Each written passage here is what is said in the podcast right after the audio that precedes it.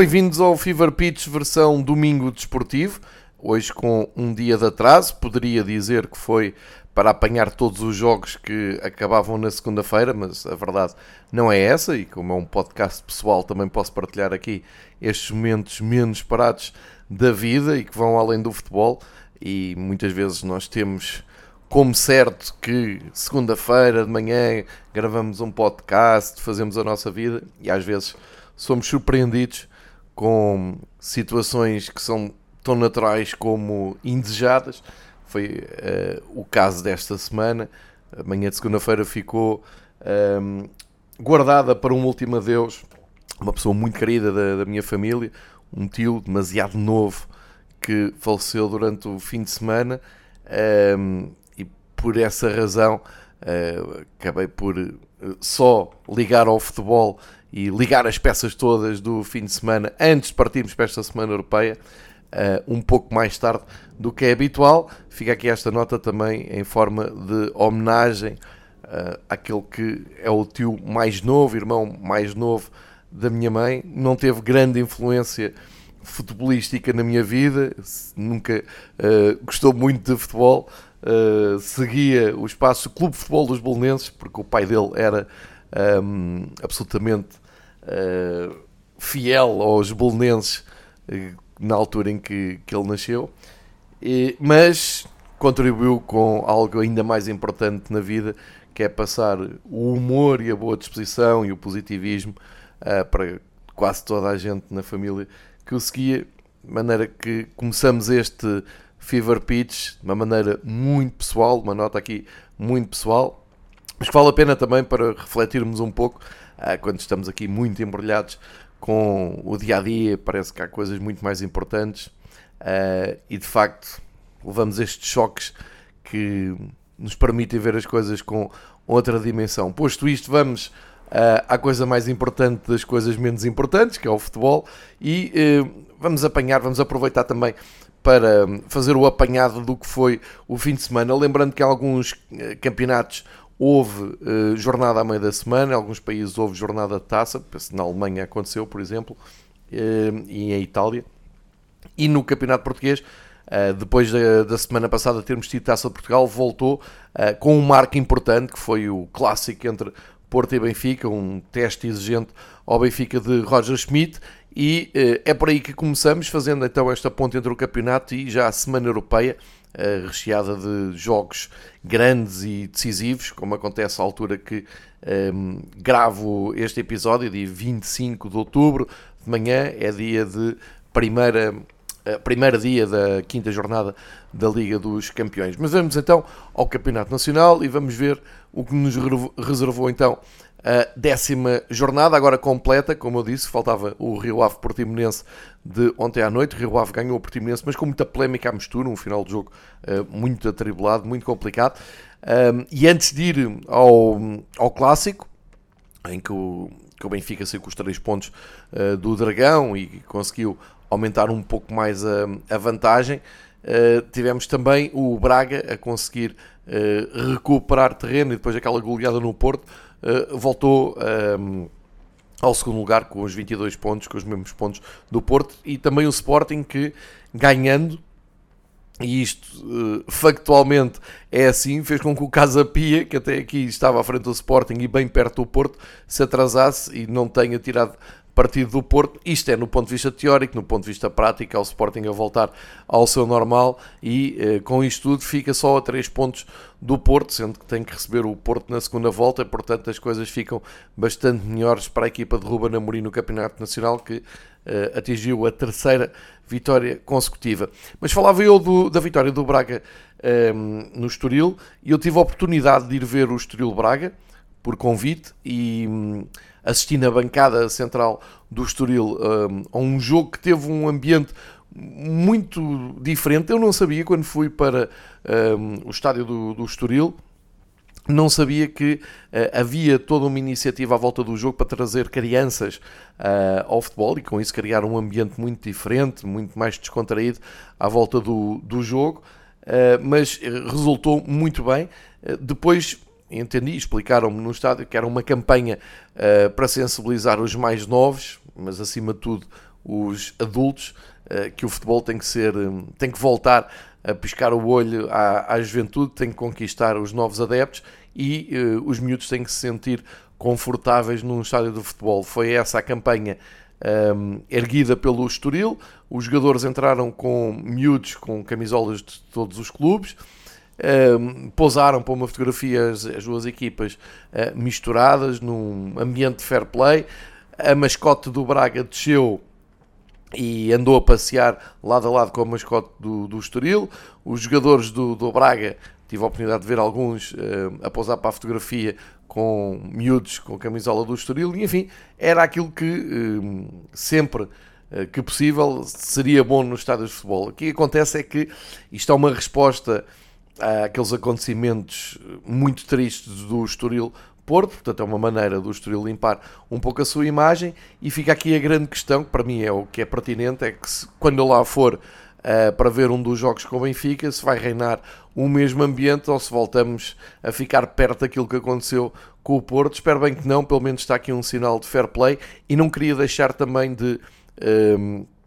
dar uma palavra ao que vi acontecer em Chaves no domingo à tarde, no Chaves Gil Vicente, em que os dirigentes do, do Chaves, os responsáveis do, do Clube Transmontano, uh, convidaram os adeptos do Gil Vicente, que estavam numa bancada sem proteção à chuva, para irem para um lugar em que não apanhassem chuva, mais protegido. Isso é bom. Também aconteceu na segunda Liga, também vi os adeptos do Farense a serem recolocados num sítio em que estivessem abrigados de chuva, no jogo em Moreira de Cónegos com o Moreirense, o Moreirense que está uh, imparável no regresso à, à primeira divisão. E são estes os casos, são estes os, um, os pontos que gostava de uh, realçar, porque é por aqui que, que as coisas têm, têm que acontecer. E isto vem tudo em contraste com o dia de sexta-feira, com o clássico, com todo o ambiente antes do jogo. Um, é, tanto pela, pela tarja que correu o mundo e que depois até se virou contra os autores, nomeadamente com a intervenção divina do Insónias de Carvão. Uh, falo mais de continuamos a espreitar o Porto Canal, porque é um canal aberto uh, e em dia de clássico é natural que se passe por lá e continuam a tratar o Benfica por visitante. É triste, não, não, estamos em, em 2022, não contribuem nada uh, para, para um ambiente normal e saudável, não, não compreendo isto. É os gestos antes e depois do, dos jogos, enfim, Nada de novo, é um clássico. Também ninguém está à espera que num clássico se faça disso um hino ao fair play. Mas eh, fica em contraste então com pelo menos três estádios que destaquei aqui e, e que valem uh, esse destaque. Olhando então para o Porto Benfica, era o grande teste. É preciso. Eu, eu prefiro contextualizar, contextualizar o jogo do Porto Benfica Uh, não tanto como um clássico escaldante do campeonato português ou um jogo decisivo para a luta de campeonato, porque é a décima jornada, quer dizer, não, não se vai res, uh, resolver nada ali, mas havia um clube por, por culpa própria em teste, em, em em observação máxima, que é o Benfica. Ou seja, o Porto é o campeão nacional, o Porto uh, tem a sua identidade, tem o seu treinador há muitos anos, tem a sua forma de jogar, tem os seus altos e baixos, uh, encara sempre os clássicos como um jogo absolutamente decisivo e aquele jogo que não, não pode falhar. Uh, restava saber como é que o Benfica iria reagir depois de ter tido já vários testes durante o ano e pelo, ou durante esta temporada e pela maneira simples e eficaz como tem passado por esses testes, tem dado sempre um, aquela, aquela sensação que ainda não apanhou um, um, teste muito a sério. O problema é que o Benfica, entretanto, além dos quatro jogos que teve de fazer antes de entrar na fase de grupos da Liga dos Campeões, uh, venceu o primeiro jogo da Liga dos Campeões contra o Maccabi, completamente um, foi encarado como uma obrigação do Benfica, mas a verdade é, é que venceu, e, mas depois das passagens, especialmente por Turim e por um, Paris, ficou claro que o Benfica tinha este ano uma forte personalização na maneira como aborda estes jogos difíceis e contra adversários teoricamente superiores, uh, e isso deu alguma tranquilidade e, e levou muitas expectativas do, dos benfiquistas. Pelo meio ficou aquele empate em Guimarães, que claramente depois, pelo que se viu a seguir, ficou a ideia de ser um,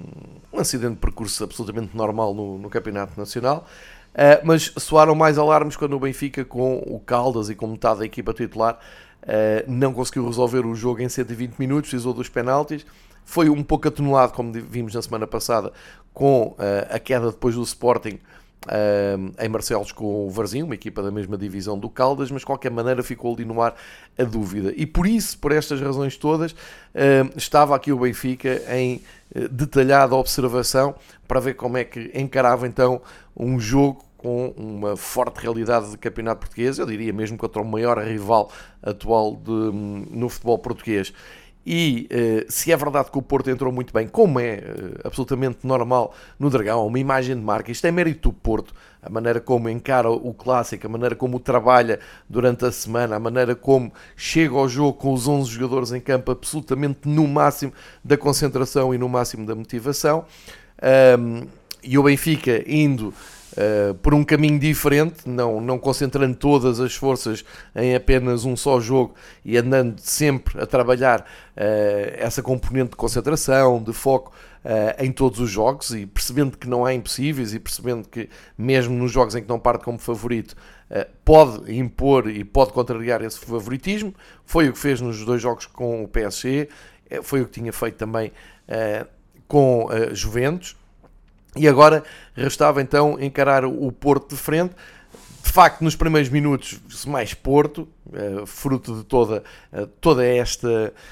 um, abordagem diferente ao clássico, mas o Benfica manteve sempre a sua identidade. É verdade que foi muito mais difícil do que noutros jogos, mas acabou por ser um pouco parecido, se quiserem, até em termos de comparativos, com o que aconteceu em Turim, que o Benfica foi um bocado engolido por aquele ambiente e por aquela necessidade absoluta do, das Juventus pontuar e começar bem o jogo, mesmo contrariando um ciclo negativo uh, que trazia até ali. Uh, e acho que o Benfica serviu-se dessa experiência para aguentar aqueles minutos, principalmente aquela cabeçada do Taremi que o Vlaco Dimos responde com uma grande defesa, e depois assentou o seu jogo. E uh, quando assentou o jogo, uh, mesmo,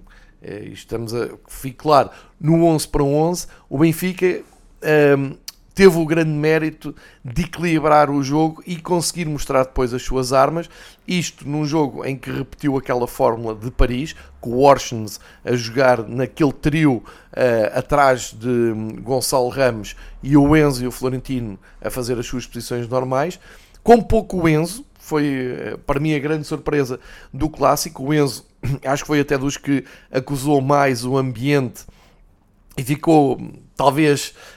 um, com o sangue mais a ferver, com todos aqueles picantes, com toda, toda aquela intensidade do clássico, e acho que o afetou bastante. Foi o jogo menos interessante do Enzo desde que chegou uh, ao Benfica. Depois, um jogo no limite também da, da, da, agressividade, sempre com muitos cartões a condicionar um lado e outro, e acho que o Benfica lidou do ponto de vista mental muito melhor com isso do que o Porto, porque hum, mesmo com Orsens, por exemplo, muito cedo, e é um jogador muito combativo, muito cedo amarelado, conseguiram gerir um, essas condicionantes, ao contrário, por exemplo, do Stefano Eustáquio, que um, faz um, uma falta que já fica ali no limite do vermelho, a segunda, a segunda falta não é para a segunda amarela, é para vermelho direto, isso nem tem discussão, e muito bem estamos nós, quando a grande polémica do, do clássico parte de, dessa expulsão, que não que para mim a única dúvida. É se é, quer dizer, nem é dúvida nenhuma, não há segunda amarela, era vermelho direto, portanto, é um, para mim é o único erro aí nessa abordagem ao lance. E depois aquele massacre sobre o Alexander Bá,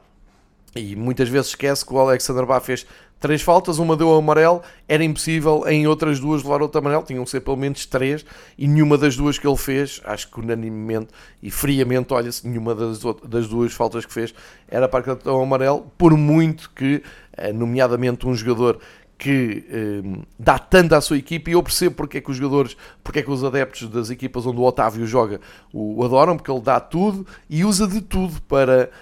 um, conseguir tirar proveito para, para a sua equipa. Agora, para quem não tem nada a ver com a equipa do Otávio, nem é preciso estar do outro lado, basta estar a ver o jogo uh, de uma forma desinteressada. Uh, o comportamento do Otávio é miserável e uh, se calhar também explica um pouco este divórcio com a seleção, se é aquilo que a seleção precisa para se endireitar. Enfim, um, ficou aqui com muitas dúvidas, porque digo isto não pela entrega e pela qualidade do Otávio, que tem muito, é um grande jogador, é um, tem uma grande entrega uh, ao jogo, é um jogador de equipa fabuloso, mas a maneira como tentou expulsar o Bá, e eu sei que faz parte do jogo, mas sou, também sou livre de analisar e dizer que é miserável. Tirando isso, um, enquanto esteve 11 para 11, acho que o Benfica teve a grande, um, e acho que foi a grande resposta, e é, é, é talvez a grande avaliação que se pode fazer a Benfica de Roger Schmidt é sim, conseguiu equilibrar o jogo, conseguiu lentamente impor o seu jogo, conseguiu as suas oportunidades de gol. Lembremos eh, a jogada pelo lado esquerdo do Washington que bate no poste uh, e depois sobra para a cabeça do Rafa que poderia ter feito aí o primeiro gol do, do Benfica. Uh, entra muito bem uh, a partir daí. Aqueles, aqueles movimentos ofensivos, lá está com o Ense fora, um, fora do jogo, mas mesmo assim ainda conseguiu colocar um passe brilhante para o Bá de cabeça a tirar com muita assertividade, quase que fazia aí também o golo do Benfica e portanto um, sou da opinião que o Benfica, mesmo no 11 para 11, conseguiu um, anular então todo aquele ímpeto que é sempre o grande desafio e que eu diria, sei lá, 60, 70% das vezes na história do Benfica não, uh, o, o, as equipas do Benfica não são capazes de ultrapassar. Aqui um, foram capazes de ultrapassar e fiquei mais uma nota para uh, Roger Schmidt, nota máxima, se estava em, em, avaliação o treinador alemão, se as dúvidas eram, vamos ver como é que Roger Schmidt se comporta num ambiente como o Dragão, só tenho elogios a fazer, nota máxima, foi ele o MVP do Clássico, primeiro na abordagem ao jogo, não se deixou nada uh, preocupar com as perguntas sobre o ambiente, sobre um estádio muito uh, difícil para o Benfica, levou tudo com naturalidade, foi o primeiro a dar o exemplo e fez algo que vi poucas vezes em Portugal. Foi ao banco adversário cumprimentar o treinador da casa, que é uma coisa que não se vê em lado nenhum no futebol. O treinador da casa, se tiver o mínimo de elevação, espera pela entrada do treinador da, da equipa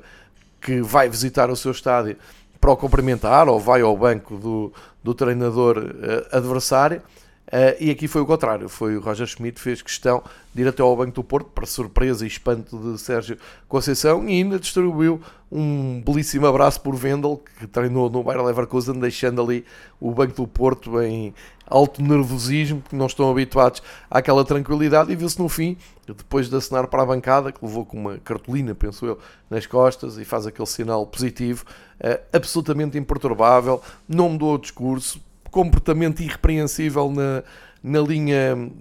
de, de limite da área de treino uh, durante o jogo todo. Enfim, se havia dúvidas se o Roger Schmidt ia trazer para Portugal uh, algo positivo, acho que ficaram aqui dissipadas. Uh, claro que não, não será sempre assim, claro que também o jogo correu bem, mas é mérito da preparação do, do treinador do Benfica, da abordagem do Benfica. Chegou, eu diria, com naturalidade ao gol quando a equipa do Porto já estava desgastada e optou com 10 para 11 uh, eh, por entregar a posse de bola ao Benfica e procurar transições rápidas. Benfica com a qualidade e o luxo que é ter o Neres no banco e atirá-lo para jogo um, ehm, fresco, acabou mesmo por estar aí a chave do jogo. Neres e Rafa conseguiram, uh, mesmo ainda com uh, recurso ao VAR, é engraçado que nos últimos clássicos o Benfica um, fez 7 golos, só dois foram validados e há gols invalidados pelo VAR por 2 e 4 centímetros nos últimos tempos. E fica aqui para mim a minha grande dúvida deste jogo, se a bola entrou ou não um, já nos descontos. Uh, acho inadmissível que um, uma liga como a portuguesa, que quer estar na vanguarda dos campeonatos europeus, não tenha a tecnologia de linha de gol. E quando eu digo tecnologia da linha de gol, é clara e um, inequívoca com, uh, como aquilo que se vê em Inglaterra, como se viu no jogo de Manchester United este fim de semana, com o relógio do, do árbitro a assinalar se é gol ou não. Ali ficamos na dúvida, uh, é pena, porque continuamos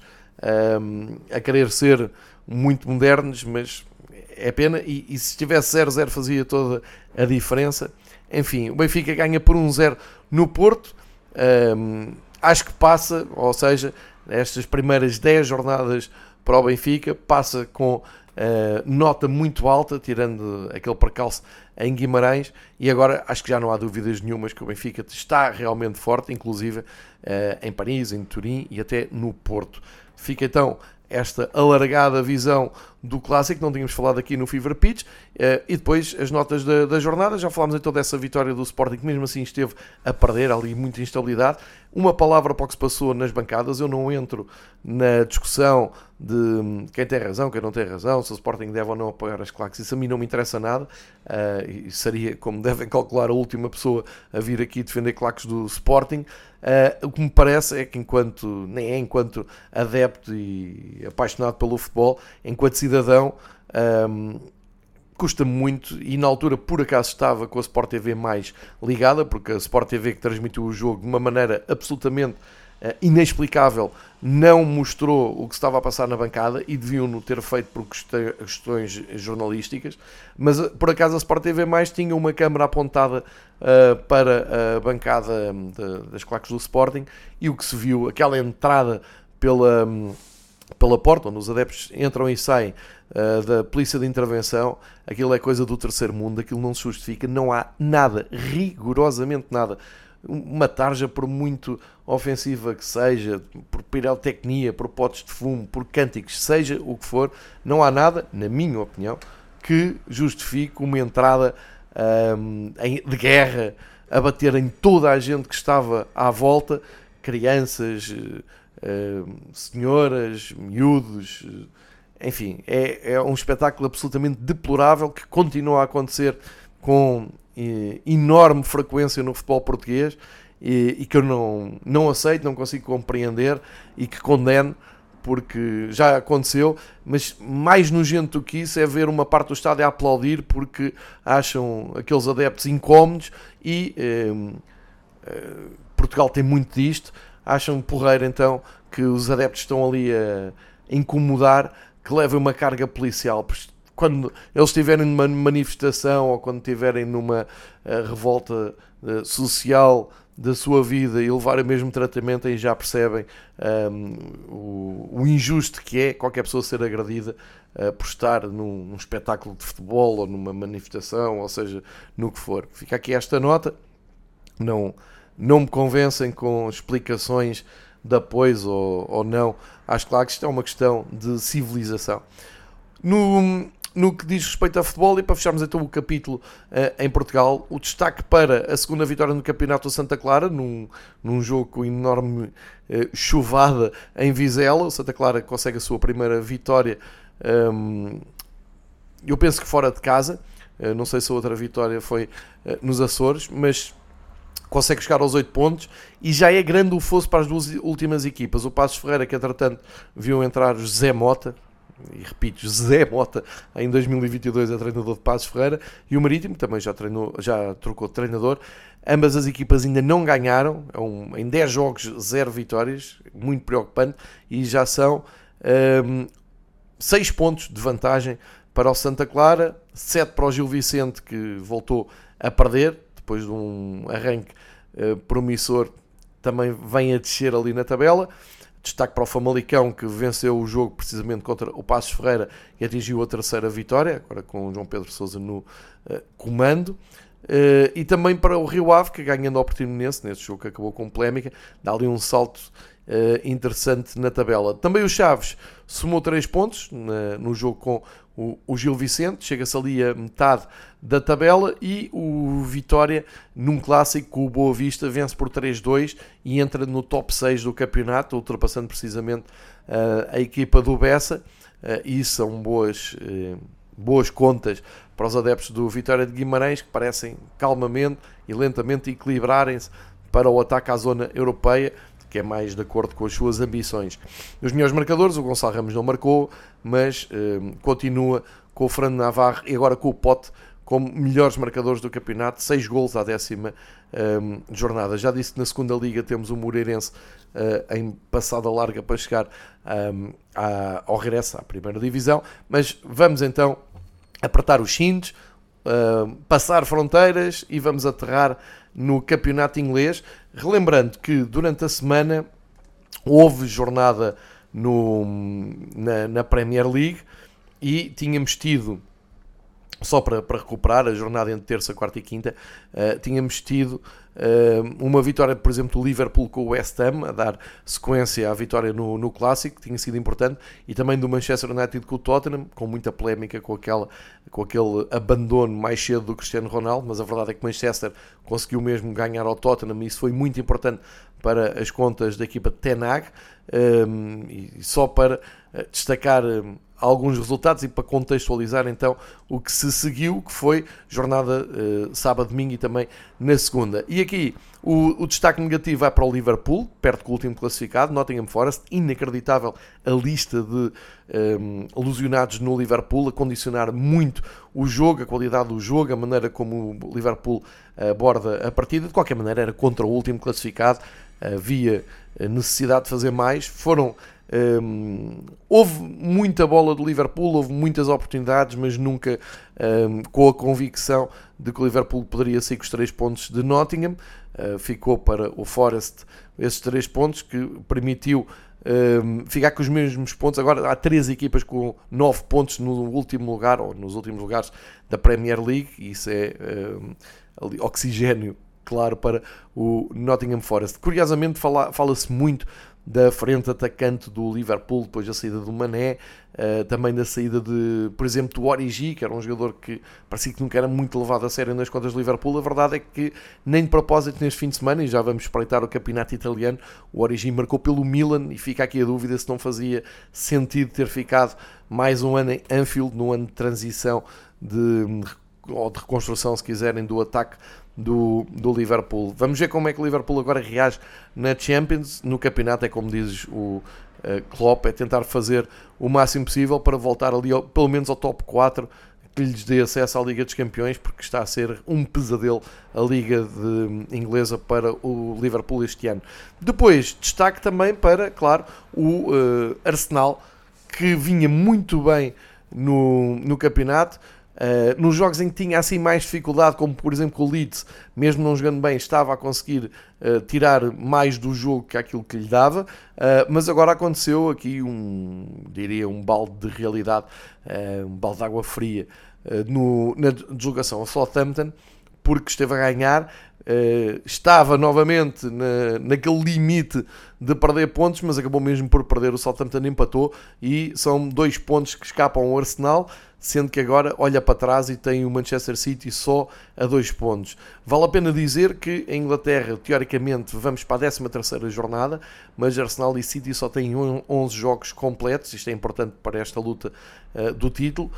e percebe-se porque o Tottenham, estando só a 3 pontos do City, tem mais um jogo. Portanto, isto pode ser muito diferenciador na altura em que eh, caminhamos para a paragem por causa do Mundial. Uh, e há aqui um mérito: a Arteta tem mantido o Arsenal realmente na, na liderança, vai continuar líder até à próxima semana, mas há esta quebra e percebe-se que há ali uma aflição, há ali uma pressão sobre os jovens do, do Arsenal que uh, desta vez não deu mesmo para aguentar os três pontos. O City tranquilamente recebeu e venceu o Brighton. Haaland continua a marcar gols, já nem é notícia. Ganharam por 3-1 eh, e num clássico que o Chelsea parecia uh, encaminhado para ganhar, acabou por ceder um gol mesmo no fim, muito festejado. Há uma imagem incrível nas redes sociais do Manchester United dos jogadores do Manchester, o Casemiro, o Bruno, tudo a festejar um gol como se tivessem ganho os três pontos e percebe-se da urgência do Manchester United em somar pontos.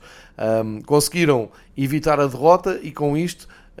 andar ali nos seis primeiros lugares, têm agora 20 pontos, menos 8 que o Arsenal. Não é tão dramático como todas as novelas à volta do Manchester United se têm levantado uh, este ano. Nota ainda para o Aston Villa que trocou o treinador, Steven Gerrard saiu e uh, pelo meio o técnico interino do Aston Villa uh, garantiu uma goleada ao Brentford por 4 a 0, entretanto com enorme surpresa, pelo menos para mim, anunciaram a chegada do Naemeri do Villarreal para o Aston Villa e portanto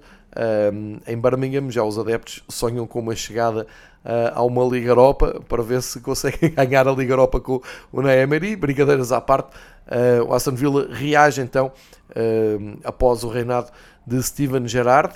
Uh, e outro, outro treinador dessa geração, o Frank Lampard, está agora muito bem no Everton. Ganharam por 3-0 ao Crystal Palace e o Everton parece determinado em fugir àqueles últimos lugares, já leva 13 pontos, é também a terceira vitória do Everton no campeonato e está uh, mais longe então daquele trio que ocupa o, os últimos lugares da, da tabela.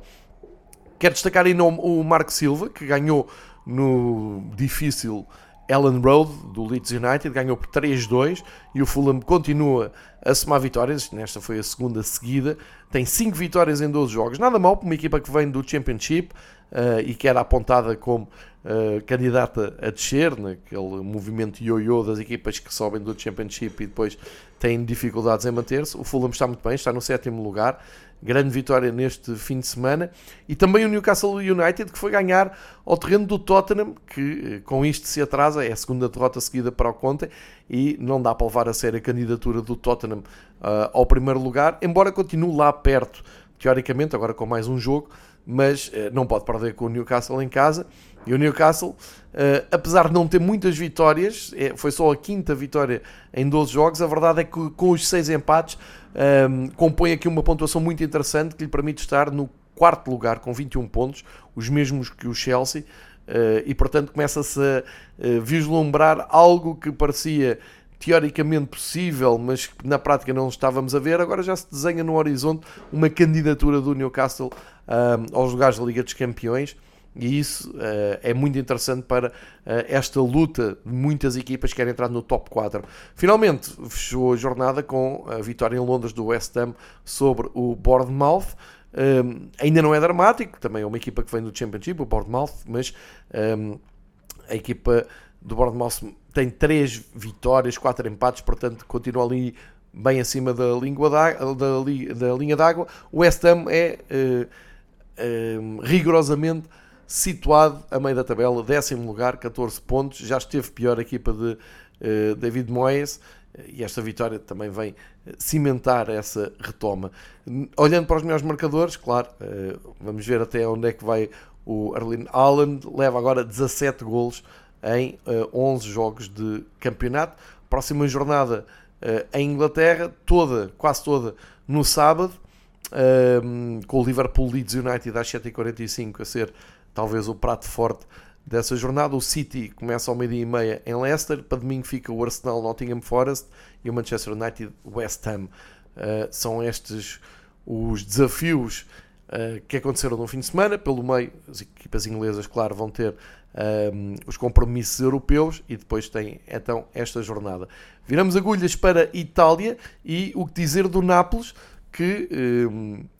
chega à 11 jornada com 9 vitórias e 2 empates, eh, mais uma vitória, numa série fabulosa e desta vez uma vitória também de afirmação.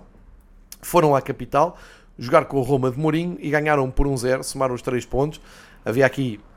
a tal dúvida se o Nápoles ia conseguir continuar competitivo e a somar vitórias. Conseguiu. Uh, isto numa altura em que já está apurado para os oitavos de final da Liga dos Campeões, num grupo em que tem uh, o Liverpool, uh, não, não é dizer pouco do, desta, desta forma da equipa de Spalletti, e disparam para 29 pontos, tem a perseguição do, do Milan, que hum, vem também na quarta vitória seguida, uma vitória natural desta vez contra o Monza, com o tal gol do Origi que eu falei, o Rafael Leão poupado entrou e ainda marcou. 4-1 um, contra a equipa dos antigos dirigentes do Milan, que regressaram uh, a San Siro, com o Berlusconi, o ex-presidente do, do Milan absolutamente incógnito e um, uma vitória perante o Monza que até estava numa retoma, mas agora teve outra vez ali uma quebra, mas parece que o Monza vai conseguir ser competitivo o suficiente para lutar para não descer. Além do Milan, a Lazio continua na perseguição, grande vitória em Bergamo contra a Atalanta, uh, grande exibição da, da equipa de Sarri, que eh, com isto soma 24 pontos. Está só a 2 do Milan, um pouco mais distante dos 29 do Nápoles, mas mantém ali um, um ritmo muito interessante para andar ali nos três primeiros. E eh, a partir daqui, só desilusões, não é? A Atalanta então perde em casa, atrasa-se, a Roma perde com o Nápoles, eh, fica no quinto lugar, e ainda a Udinese, que tinha aqui uma grande oportunidade de subir para os 24 pontos e ficar ali na casa do terceiro classificado, perdeu em casa com o Turino 2-1. e atrasou-se bastante, caiu para o sexto lugar. Uh, mais atrás está o Inter, com os mesmos pontos agora do Udinese, que uh, foi protagonista do jogo mais sensacional da 11 jornada da Série A, que foi em Florença contra a Fiorentina, 3 para a Fiorentina, 4 para o Inter, 3 pontos valiosíssimos para o Inter de Milão, um, e um amargo grande para a Fiorentina, que está ali no 14 lugar, mas um grande espetáculo de futebol, mais um que a Série A nos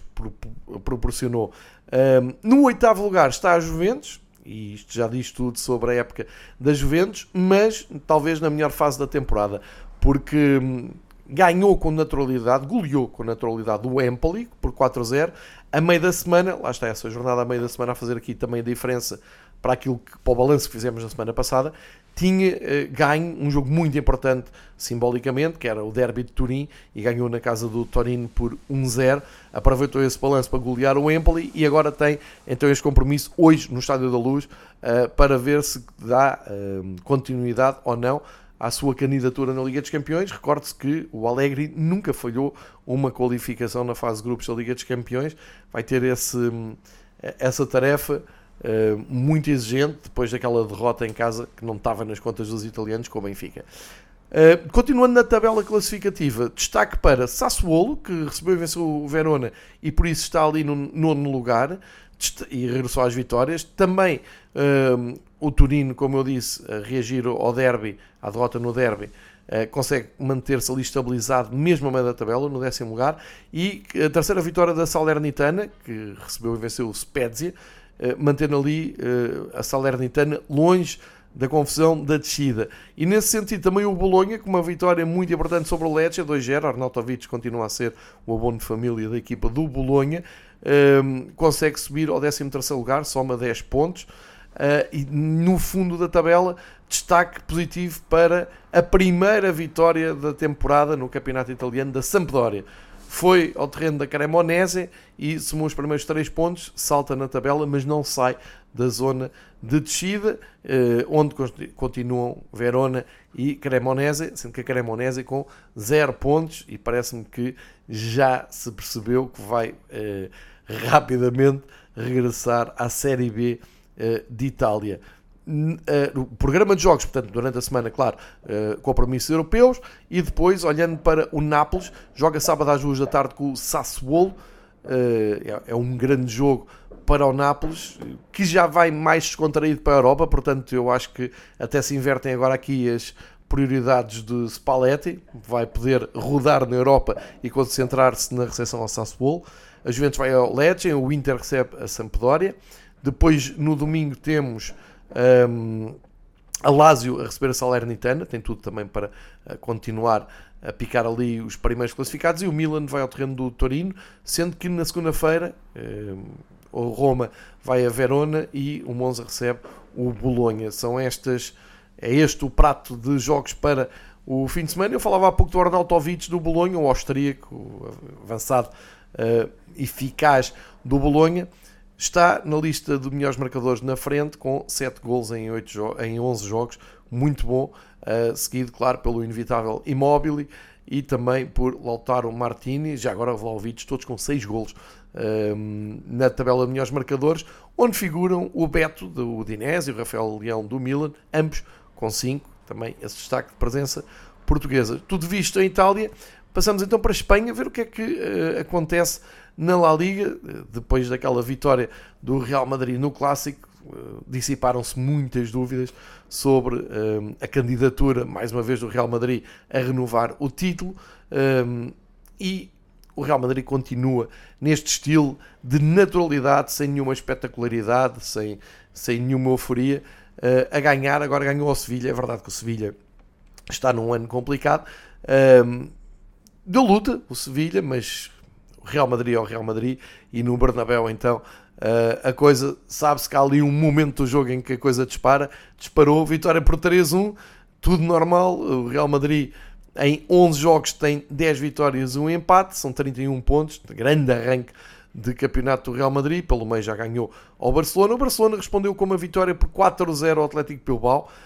um, a repor ali um pouco a moral também, eh, e, e, pelo antes já tinha ganho também 3-0 ao Villarreal, portanto, a mostrar que não atira a toalha ao chão, à espera de um tropeço da equipa do Ancelotti, a mostrar competitividade, são 28 pontos também, uh, não é um mau arranque do Barcelona, tem um empate e essa derrota no Clássico, portanto também não é dramático. Um, e mais surpreendente é a vitória do Atlético Madrid em Sevilha contra o Betis,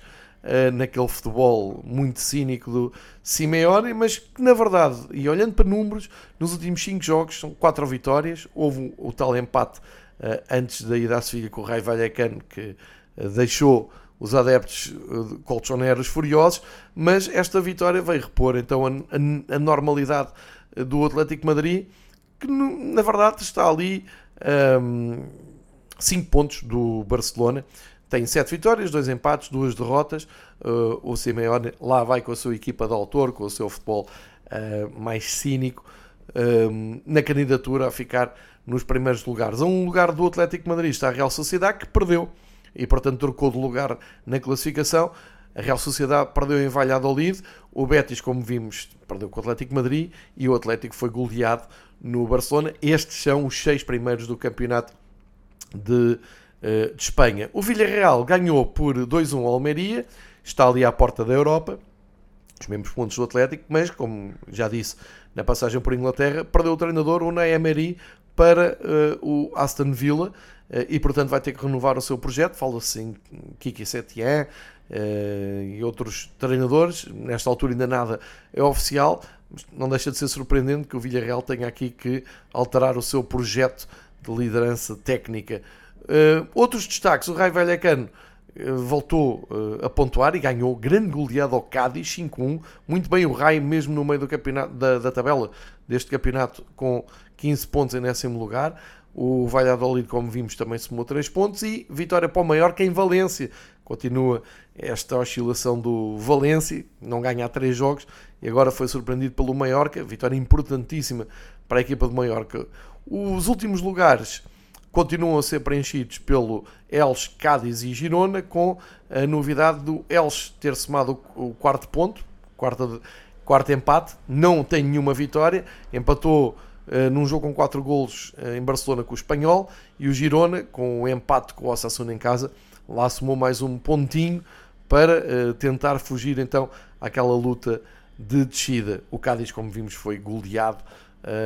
em Madrid pelo Raio e eh, mantém-se no penúltimo lugar. Lewandowski leva 12 golos em 11 jogos. Para quem duvidava da eficácia do Lewandowski no Barcelona, aqui estão os números absolutamente indesmentíveis. Olhando para a jornada pós-compromissos europeus dos clubes espanhóis, chama a atenção um, a viagem do Barcelona a Valência, uma incógnita o que é que o Barcelona vai encontrar em Valência, e mais um jogo em casa para o Real Madrid, que recebe o Girona e com certeza irá uh, aproveitar para manter este registro fabuloso no Campeonato Espanhol. Feitas as contas então na La Liga,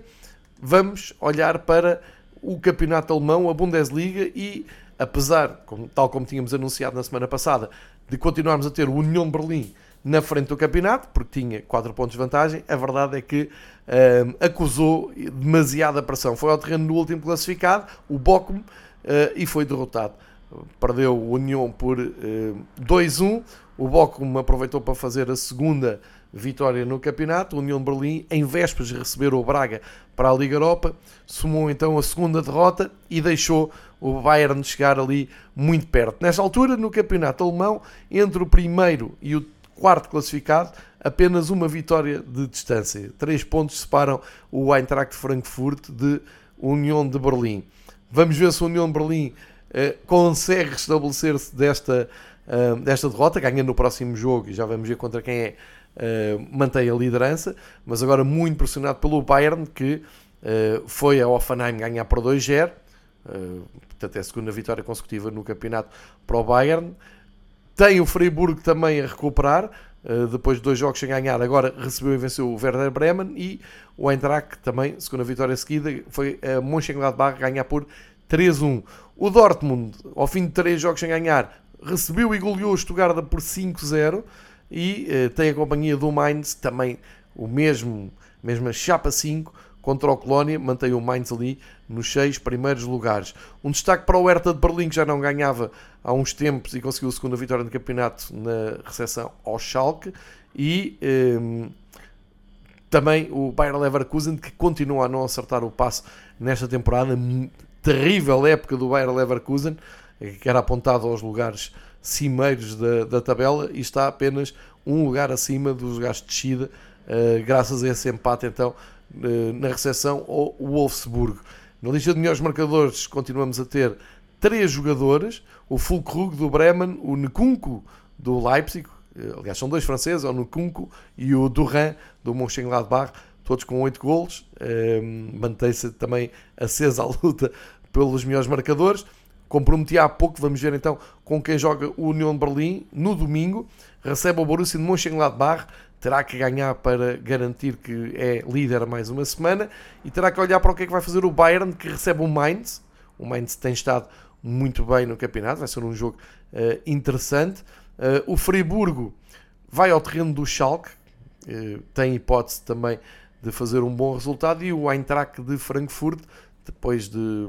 de, da jornada da Liga dos Campeões, recebe o Dortmund, um grande jogo da próxima jornada da Bundesliga, que como se vê, Uh, à 11 jornada, a partida para a 12, está mais animado do que nunca e, e, com grande surpresa para todos. Pensávamos nesta altura já o Bayern tinha disparado. Ainda bem que se mantenha assim o campeonato alemão com jogos espetaculares e muita emoção uh, ao fim de semana. Fechamos esta viagem pelo top 5 com a paragem em França e uh, mais um dia no escritório para a equipa de Paris. O PSG foi ganhar sem surpresa nenhuma ao terreno de um dos últimos classificados, o Ajácio. Ganhou por 3-0, foi logo na sexta-feira, despachou o assunto. Concentração total agora no jogo com o Maccabi, ganhando o Maccabi, o que é perfeitamente expectável uh, em Paris. Uh, confirma então o apuramento para a próxima fase da Liga dos Campeões, a grande aposta do PSG este ano, e dissipa também, afasta um pouco aquelas nuvens do duplo embate com o Benfica que não conseguiu ganhar nenhum jogo. Um, em termos de campeonato, também não há grandes dúvidas. O PSG em 12 jogos tem 10 vitórias e 2 empates, são 32 pontos, mais 5 que o Lance, que é a equipa sensação do campeonato, que foi ganhar exatamente ao Marselha, que seria o grande candidato a ir atrás do PSG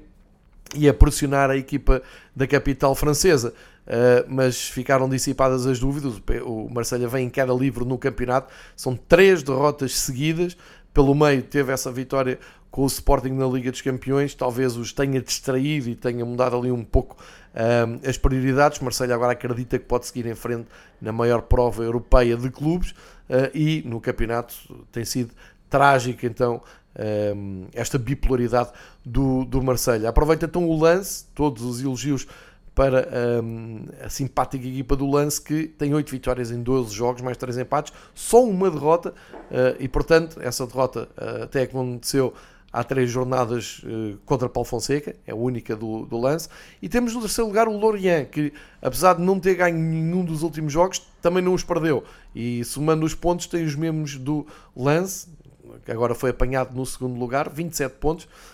um, o suficiente para andar ainda à frente do Rennes, que está com uma passada incrível. O Rennes, terceira, quarta vitória seguida, desta vez no terreno do Angers, e subido ao quarto lugar. Grande campeonato está a fazer neste momento o Rennes. Uh, uma palavra também para a terceira vitória seguida de Paulo Fonseca com o Lille, sempre a subir na tabela, sexto lugar. E esta não foi uma vitória qualquer, foi uma vitória, um jogo espetacular com o Mónaco. 4-3 para o Lille, vitória muito saborosa, muito motivante para uh, os próximos compromissos do Lille e trocam inclusive é de lugar com o Mónaco, ficam com mais um ponto que a equipa monegasca e estão ali no top 6. O Lyon regressou às vitórias depois de muitos jogos sem, sem ganhar, quinta vitória do campeonato, uh, foram ganhar ao terreno do Montpellier uh, e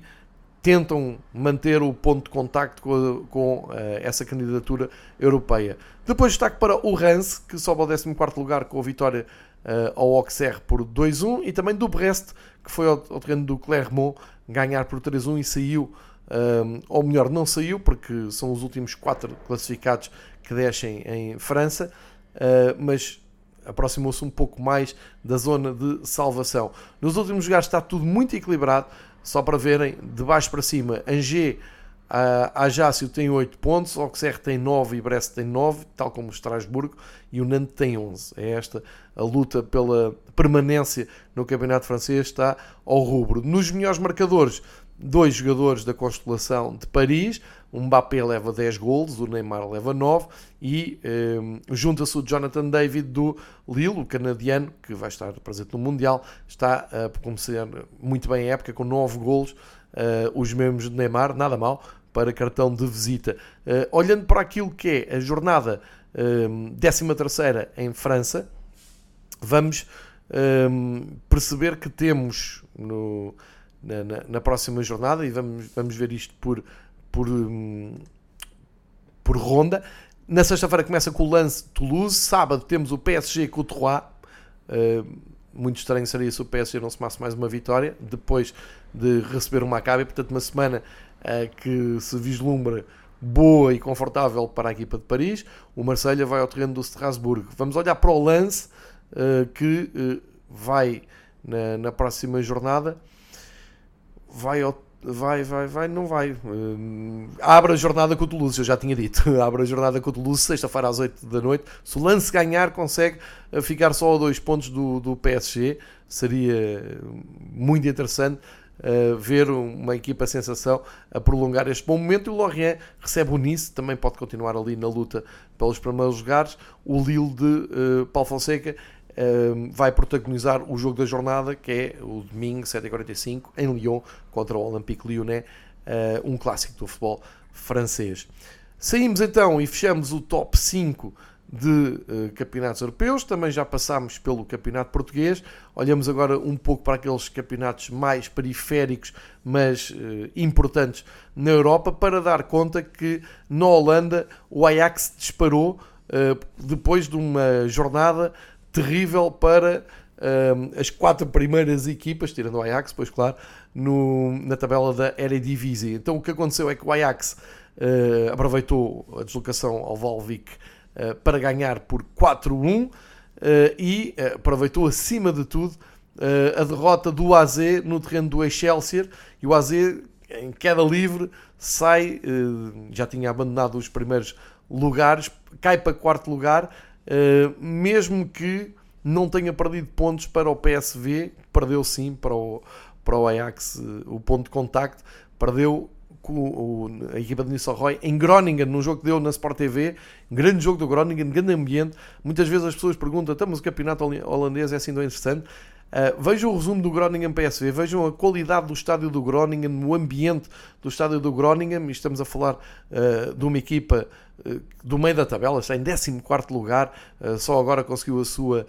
terceira vitória no campeonato, vinha de quatro derrotas, mas olhem para aquele ambiente e vejam como é como as equipas têm personalidade, como os estádios são realmente as equipas que jogam em casa e são eh, estádios estão cheios e são muito práticos, são muito à dimensão de cada clube, farto-me dizer isso aqui, e contribuem muito para esta competitividade do campeonato holandês. Eh, agora, feitas as contas, realmente o PSV sofre a terceira derrota, então no terreno do Groningen. O Feyenoord não fez muito melhor, empatou 1-1 em casa com o Fortuna e não conseguiu uh, ir atrás do Ajax pontualmente. O AZ já vimos que perdeu. O Twente aproveitou para se aproximar, foi ganhar o terreno do Cambur por 1-0. O Sparta uh, interrompeu a sua série de ótimos resultados, perdeu no terreno do Trek por 3-1. O que quer dizer então que o Ajax comanda com 28 pontos, mais 4 agora que o PSV e com o Feyenoord. Portanto, aos poucos e depois de três vitórias seguidas, recordar que antes dessas três vitórias seguidas, das últimas vitórias do Ajax, o Ajax não tinha ganho, eh, tinha perdido pontos de uma maneira surpreendente, mas agora parece que as coisas se estabilizaram e que estes 4 pontos Ajax já lhe dão uma confortável uh, vantagem para ir gerindo no, no campeonato uh, holandês. olhemos então para a descida, o Volendam, Emmen e Cambuur ocupam os últimos lugares e lutam por não descer Uh, por exemplo, o Go Ahead Eagles uh, não perde há vários jogos, mas os últimos 4 é tudo empates, o que lhe permite ter 8 pontos e estar um pouco, 10 pontos aliás, estar um pouco acima então dessa linha d'água. Nos melhores marcadores, o Gakpo do PSV mantém um, eh, a liderança com 9 golos, é o destaque então nos goleadores e na próxima semana vamos ver o Ajax joga na Aliás, na próxima semana o, o Ajax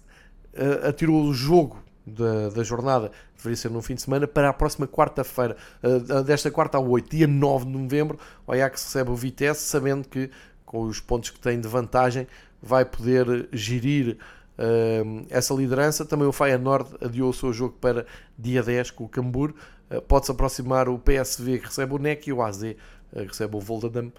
no campeonato holandês. Um, olhando para os vizinhos na Pro Liga, no campeonato da Bélgica, o Antuérpia continua em queda livre, uh, vai alternando nos últimos jogos vitórias com derrotas. Uh, este foi fim de semana de perder. Perdeu em casa com o Genk por 3-1, o que significa que o Genk passa a ser a equipa sensação no Campeonato da Bélgica, vem numa recuperação incrível e feitas as contas, em 14 jogos o Genk só perdeu um jogo empatou o outro, o resto é tudo vitórias, vem numa sequência imparável de vitórias seguidas, chega aos 37 pontos, é uma vantagem já muito confortável ah, para o Antuérpia. O Clube Bruges marcou passe, empatou com o União Saint-Gilloise, naquele que é o grande jogo da jornada, 2-2, as duas equipas que mantêm então o terceiro e quarto lugar. Isto é importante, como sabem, porque na Bélgica são os quatro primeiros classificados que depois, entre si, numa pool final discutem o título, sendo que é importante também a questão dos pontos e já é grande a diferença do Genk para o Bruges e o Union, porque é de 37 para 29. Portanto, o, Genk está numa passada incrível e é o grande destaque da, do campeonato da, da Bélgica. Um, os melhores marcadores continua o Mário Gonzalez do Loven, um jogador que passou pelo campeonato português. Uh, o Janssen do Antuérpia, o Gonzalo espanhol, o Janssen holandês do Antuérpia, o Onuachu nigeriano do Genk, todos com 8 golos e todos jogadores muito interessantes na lista de melhores marcadores. Agora também destaque para o Fábio Silva uh, do Anderlecht, que leva 6 golos, e também para o resultado do Anderlecht, que o coloca no 12 lugar. Grande desilusão mais uma vez para a equipa de Bruxelas e com uma notícia: o treinador do, do Anderlecht depois uh, desta, desta mais uma derrota, uh, desta vez no terreno do ZW, uh, acaba por ser despedido e estamos a falar de um treinador que esperava muito, esperava-se uma revolução do, do treinador belga na chegada a Bruxelas, Felice Mazou, que fez aquele trabalho espetacular no San Giloise, mas que não direi que já está arrependido de trocar o União pelo Anderlecht, ninguém poderia recusar o Anderlecht, mas acabou mal, esta aventura acabou muito cedo, um, bastaram 13 jogos só no campeonato, uh, neste caso, uh, sim 13, porque o Anderlecht tem um jogo em atraso, já estamos na 14 jornada, para um, o treinador do Anderlecht, que vem do União, ficar no desemprego, vamos ver qual, é, qual será o próximo passo de Mazu, que fez um ótimo trabalho no, no União, aliás, que acompanhámos aqui com destaque no, no ano passado. Uh, também a tradicional passagem pelo louco campeonato da Turquia uh, para dar conta que já temos o Fenerbahçe agora em primeiro lugar depois da vitória no fim de semana, uh, ganhar ao Basak sair 1-0, uh, o suficiente para a equipa de Jorge Jesus ocupar o primeiro lugar com menos um jogo o Dermispor e o Trabzonspor, o campeão em título que tem vindo a subir e a recuperar uh, lugares. Uh, continua muito embrulhada a tabela, basta dizer que o Basak sair tem menos 3 pontos que o Fenerbahçe e menos um jogo com o Dermispor e o Trabzonspor, que estão ali nas uh, posições intermédias. Continua muito interessante este campeonato turco. O Ener Valência da equipa de Jesus do Fenerbahçe continua a ser o melhor marcador uh, com 10 golos uh, e no campeonato, no, na Superliga, como se chama, uh, da Turquia, segue no próximo fim de semana, bem à moda portuguesa, também com jogos de sexta até segunda, com destaque, pois claro, então para o líder, o Fenerbahçe, que vai ao terreno do Istanbul Sport, que é penúltimo, portanto adivinha-se uh, uma vitória, mais uma então para a equipa do Fenerbahçe. Vamos continuar a olhar semanalmente para este campeonato turco e uh, penso que está tudo. Podemos fechar esta viagem uh, em menos ou em cerca de uma hora por todos os campeonatos relevantes da Europa e todos estes casos, todas estas histórias, uh, isto já muito em cima do arranque da Liga dos Campeões e, portanto, fica também aqui prometido o balanço da quinta jornada da, da fase grupos da Liga dos Campeões e depois o lado B no fim da semana da, um, com a Liga Europa e a Conference League. Uh, muito obrigado por uh, ouvirem o Domingo Esportivo, nesta semana um dia mais tarde, mas sempre a tempo de, uh, para quem se interessa uh, pelo futebol internacional também e quem quer ouvir aqui também algumas coisas sobre o futebol nacional, acho que ficam aqui bem servidos. Voltem aqui aos próximos episódios do Fever Pitch. Bom futebol, boa sorte para as vossas equipas nas caminhadas europeias e nas próximas jornadas do Campeonato Nacional. Forte abraço, até à próxima.